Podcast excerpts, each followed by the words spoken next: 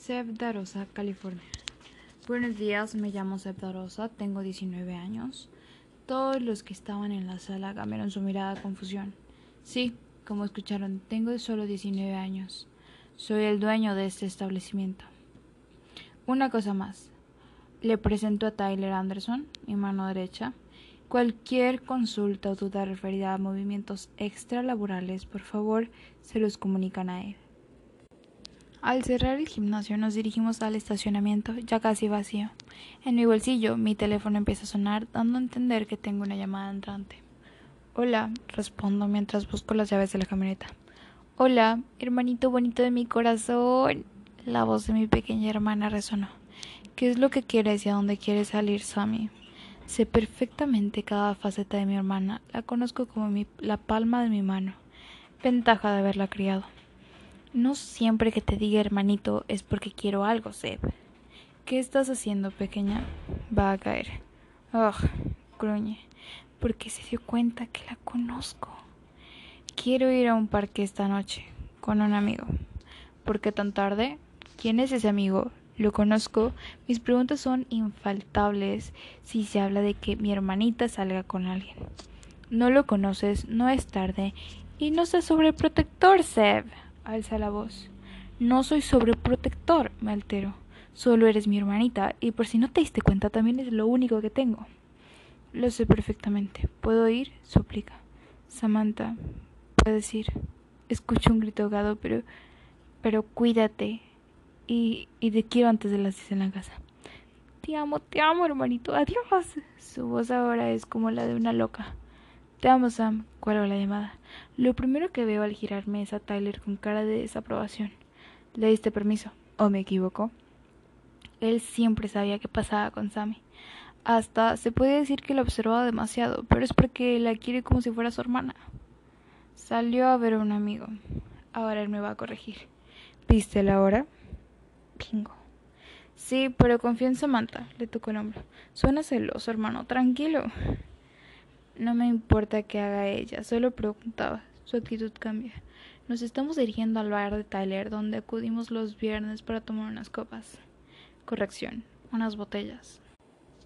La noche estaba nublada. Se puede decir que las brujas no saldrían hoy. Apenas llegamos, las copas empezaban a circular. Nuestro cuerpo ingería cada vez más sabores distintos de alcohol.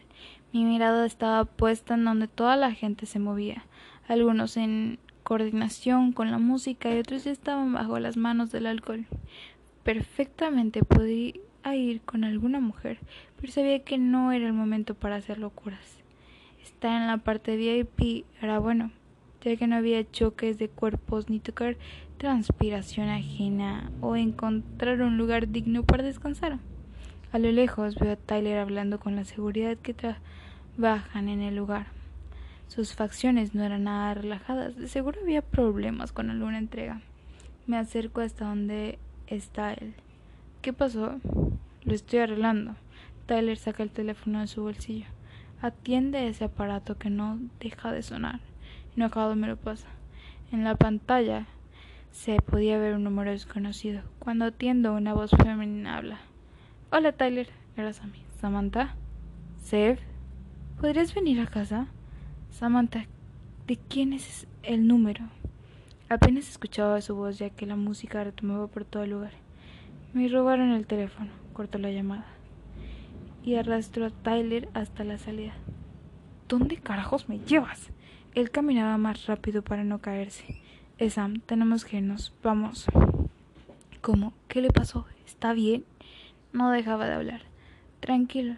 Está bien, solo me dijo que le robaron. Habló mientras enciende la lo único que me preocupa es que está con alguien. Alguien. Ese alguien le prestó su teléfono para llamarte. Apenas llegamos al vecindario, la angustia de saber qué le pasó a mi hermana se presenta. Solo quiero saber si está bien. ¿Por qué no me preocupé? ¿Por qué no pensé en la hora que salía? ¿Por qué ignoré a Tai?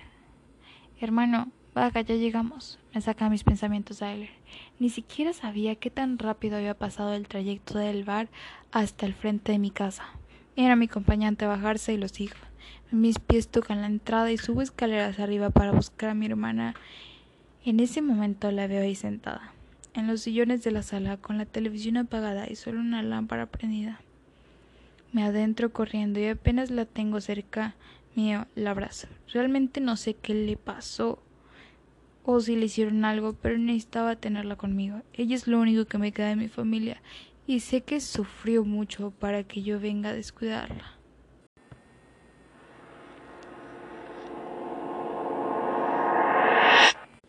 Mi vista es dirigida a Sammy, que está al lado de, los cuerpos muertos de mis padres y el de mi hermano Zack.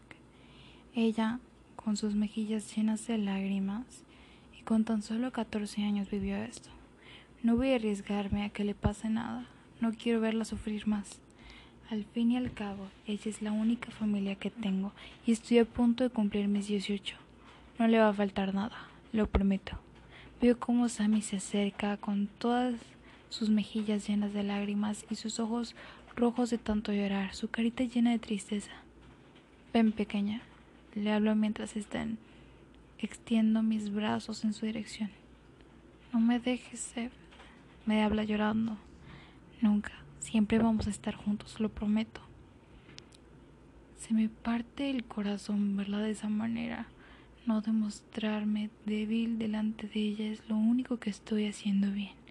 No pienso preocuparla más o solo dejar que se venga abajo emocionalmente. Seb, te quiero. Te quiero más, Sammy. Estoy bien, solo perdí mi teléfono y una chica me acompañó a casa. Habla Sammy. Perdiste o te robaron, Samantha.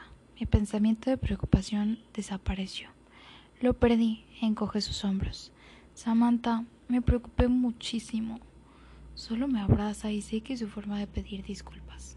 Perdón, ahora me voy. No, un poquito más. Suelto una pequeña risa y la dejo libre. Te quiero mucho, sé, pero me muero de sueño. Ok, a dormir. Tyler, acompáñale arriba, por favor. Me dirijo a él. Sofá. Está bien, ahora vengo, contesta Ty. Seb, no soy una bebé, hace berrinche Sammy. Sí, sí, como digas. Suelto una carcajada por cómo actúa.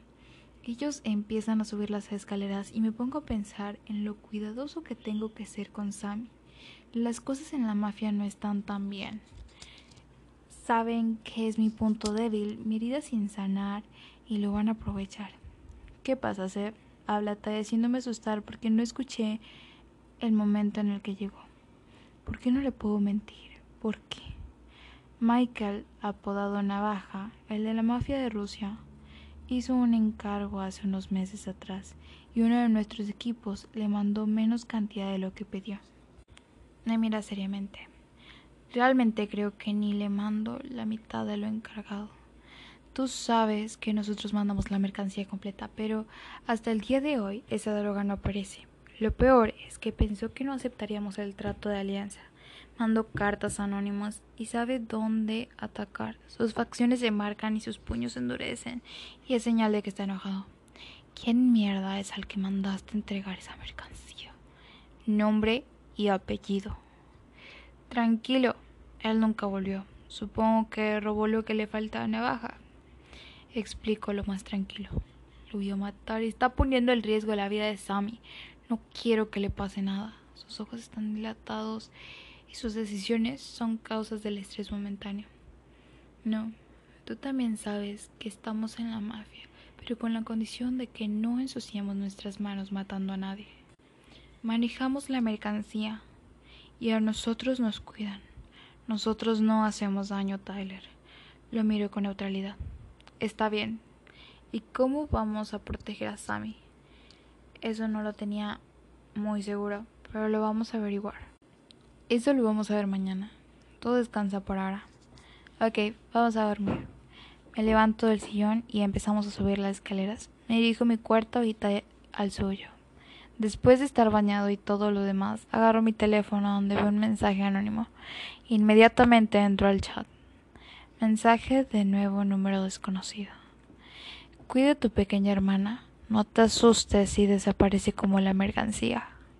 Navaja. Mierda. Sammy corre peligro y sé que no sabe dónde vivimos. Eso es un punto a nuestro favor. Me tengo que tranquilizar. Sammy está dormida. Mañana voy a arreglar esto. Dejo el teléfono en la mesita de noche y me dispongo a dormir, aunque no creo poder hacerlo. Samantha Rosa, casa de Rosa Anderson. Me levanto y veo que en mi reloj la mesita de noche marca las 8 a.m. Es raro levantarme un sábado a esa hora, eso que me dormí tarde. Decido ir a comprar el desayuno, ya que no tenemos empleada porque a Seb no le gustaba la anterior. Agarro las llaves del auto de Seb, me dirijo a un Starbucks más cercano y sí, sigo en pijama, pero no pienso bajarme. Lo voy a comprar por un Starbucks card. Pido café, fruta y donas, todo por tres, por la simple razón que le voy a llevar a los dormidos que tengo en casa. Pago y me dispongo a conducir. Soy la mejor para llevar comida. Estaciono el auto frente a la casa y bajo la comida. Cuando entro, encuentro a Tai, Seb y Adam, que es otro de los amigos de mi hermano. Me miran con cara de que me quieren matar. Mierda, no avisé. Me van a castrar. Adiós, mundo cruel. ¡Holis! Voy a comprar el desayuno. Les muestro las bolsas con mi mejor sonrisa. ¿Por qué mierda no avisa Samantha Catherine Dorasa? Me grita. Es que estabas dormido y me dio pena despertarte. Le muestro mi mejor carita de perro. Bueno, está bien, pero saca esa carita. Seb, no la retes. Habla Tai con una ternura. Ay, qué hermosa, dice Adam, y veo la cara de enojo de Tai. Me parece extraño, pero realmente no me llevo el apunte. Vamos a desayunar. Empiezo a caminar para la mesa del comedor. Comemos todos juntos mientras compartimos con Adam, ya que no sabía que estaba aquí. ¿Por qué estaban reunidos un sábado a las 10 de la mañana? Pregunto curiosa. Estábamos arreglando unas cosas, habla Tai. Su cara es de no saber qué más decir, pero no le doy importancia y me levanto saliendo de la cocina. Ah, bueno, me voy a mi cuarto a vestirme. Salgo escaleras arriba al recordar mi pijama. Llegando a mi cuarto escucho los ruidos en el balcón. Apenas entro y me dijo al mismo y no veo nada. Me quedo observando a la vista un poco más y cuando siento que alguien está atrás mío.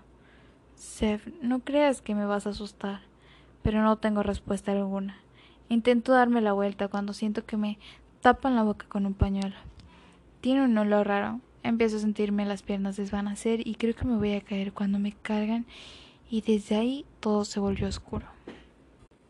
Me pesan los ojos, mi cuerpo duele, intento levantarme y en eso todo vuelve a mi cabeza. Me desmayo por algo y por alguien. Me doy cuenta de que estoy amarrada de ambas manos y de los pies igual, cosa que me asusta.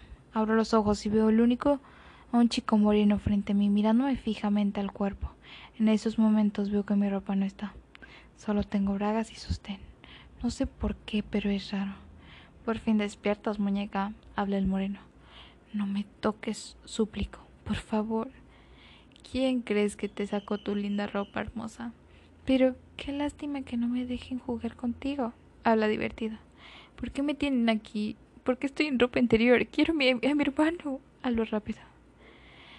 Tranquila, solo lo van a solucionar si tu hermano hace las cosas bien. Seb, mierda, él hizo mafia. No debí permitirle que, que entrara en esas cosas. Me odio. Mis decisiones dañan.